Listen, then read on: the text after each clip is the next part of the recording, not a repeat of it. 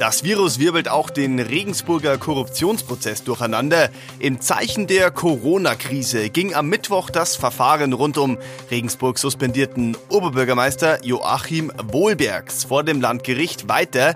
Die Sicherheitsvorkehrungen im Gerichtsgebäude waren am 27. Verhandlungstag strenger als sonst.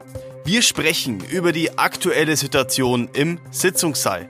Herzlich willkommen, liebe Hörerinnen und Hörer. Mein Name ist Sebastian Böhm. Mit Abstand, aber sie war da. Meine Kollegin Christine Strasser verfolgte das Geschehen im Wohlbergsprozess auch in dieser Woche wieder vor Ort und schildert uns in diesem Podcast ihre Eindrücke. Hallo, Christine. Hallo.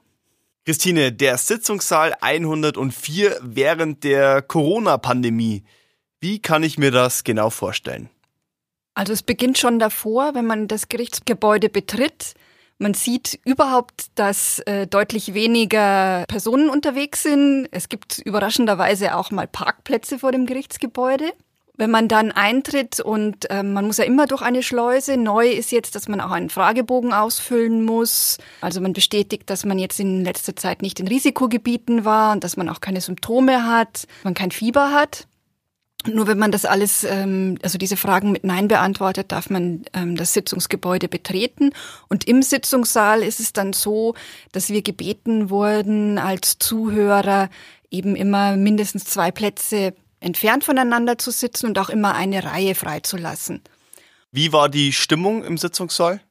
Ja, sehr ruhig. Es waren auch, wie gesagt, kaum Zuhörer da. Auch vorne im ähm, Bereich, wo dann die Prozessbeteiligten sitzen, ist man, naja, deutlich voneinander abgerückt. Ähm, die Richter saßen ähm, versetzt, die Staatsanwälte saßen versetzt und auch auf der Anklagebank hat man sich umgesetzt. Also Joachim Wohlbergs und sein Verteidiger Peter Witting sind dann in die zweite Reihe umgezogen, um eben auch diesen Mindestabstand von ein, eineinhalb Metern oder zwei Metern einzuhalten. Um was ging es denn an diesem Verhandlungstag konkret? Also es war eigentlich ein Termin, um eben bestimmte Fristen zu wahren. Das Prozessprogramm war sehr kurz. Es ist ein Sachverständigengutachten verlesen worden. Da ging es um ein Grundstück der Schmackgruppe im Regensburger Stadtosten und den Verkaufs- bzw. Marktwert. Sehr kompliziert, wenn ich ehrlich bin. Warum muss denn überhaupt in der aktuellen Situation verhandelt werden? Konnte man das nicht verschieben? Also es ist so, es gelten ja bestimmte Fristen, die gewahrt werden müssen, äh, zwischen denen Verhandlungstage stattfinden müssen. Da sieht die Strafprozessordnung normalerweise vor, dass drei Wochen das Maximum sind zwischen zwei Sitzungstagen. Wenn ein Prozess länger dauert, jetzt muss ich überlegen, mehr als zehn Verhandlungstage sind wir ja hier, dann darf es auch mal einen Monat dauern. Aber man hat jetzt diesen Termin gemacht, um eben sicher zu gehen, dass man nicht in so eine Frist reingerät und dann nochmal von vorne anfangen soll.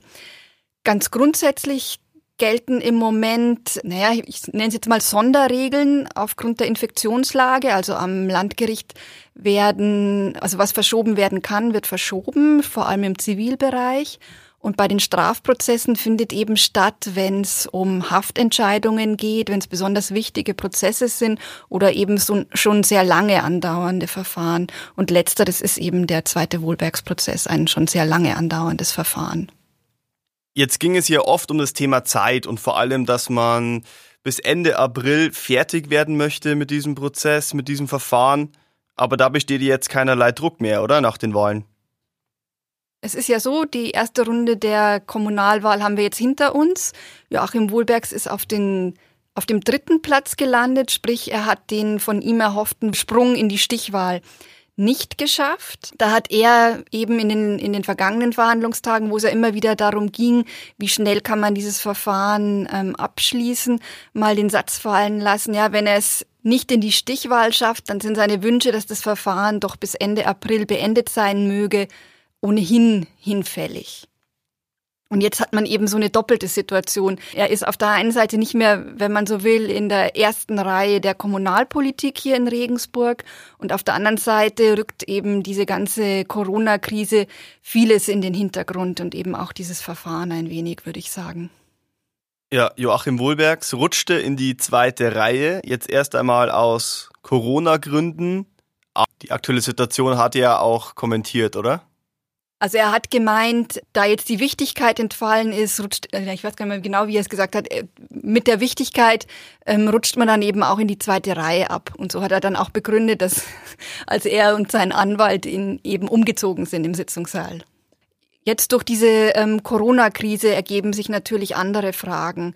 Man hat jetzt, wie gesagt, diesen Termin einmal stattfinden lassen. Dadurch hat man wieder Luft. Der nächste Termin ist jetzt festgesetzt auf den ähm, 21. April, Stand heute, weil, wie gesagt, es ist schon ein weit fortgeschrittenes Verfahren. Man hat jetzt die Möglichkeit, zwischen zwei Verhandlungstagen einen Monat Pause zu lassen eventuell auch länger.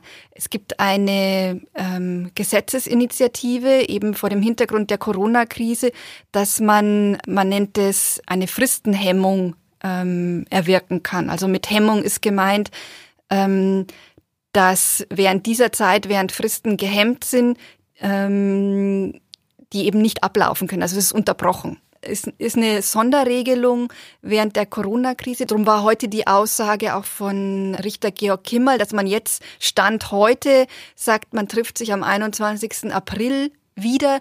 Das kann aber auch nach hinten rücken, wenn eben diese neue Regel für die Hemmung von Fristen kommen sollte.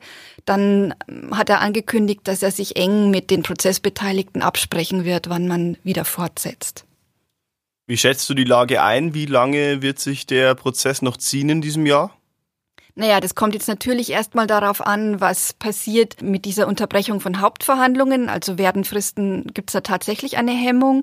Und ansonsten ist es so, eigentlich ist ähm, die Beweisaufnahme ja schon recht weit fortgeschritten. Normalerweise dürfte da nicht mehr allzu viel kommen. Ist ein bisschen auch meine Hoffnung, weil ähm, ein bisschen dreht sich der Prozess meinem Eindruck nach auch schon in den, in den, an den letzten Verhandlungstagen im Kreis. Und dann wird man eben Termine finden müssen für die Plädoyers der äh, Prozessbeteiligten, die letzten Worte der Angeklagten und dann ein Urteil. Also es kann sich jetzt dadurch, dass aufgrund dieser Krise alles durcheinandergewirbelt wird, ja auch andere Prozesse verschoben werden und man dann wieder Termine finden muss, schon noch einiges verändern. Aber eigentlich war das Gericht immer bestrebt, möglichst bald einen Abschluss zu finden. Und ich denke, dass die fünfte Strafkammer diesen Weg auch weitergehen wird, dass sie versuchen werden, das jetzt nicht noch weiter ähm, in die Länge zu ziehen. Also in die Länge zu ziehen sowieso nicht, aber halt auch ähm, Termine zu finden und das, das äh, Verfahren abzuschließen. Und ich würde es eigentlich auch ganz gern mit den Schlussworten halten, die heute auch ähm, der Vorsitzende Richter Georg Kimmel gesprochen hat. Es geht jetzt nicht nur um ein Auf Wiedersehen, sondern auch und vor allem um ein Bleiben Sie gesund. Danke dir für deine Einschätzungen, Christine. Für Sie jetzt noch einmal der Hinweis. Das Podcast-Angebot der Mittelbayerischen ist groß und bunt. Hörsport, Spuren des Todes und eben auch alle Episoden dieses Podcasts finden Sie auf mittelbayerische.de, Apple Podcasts, Spotify und dieser. Vielen Dank fürs Zuhören und bleiben Sie gesund.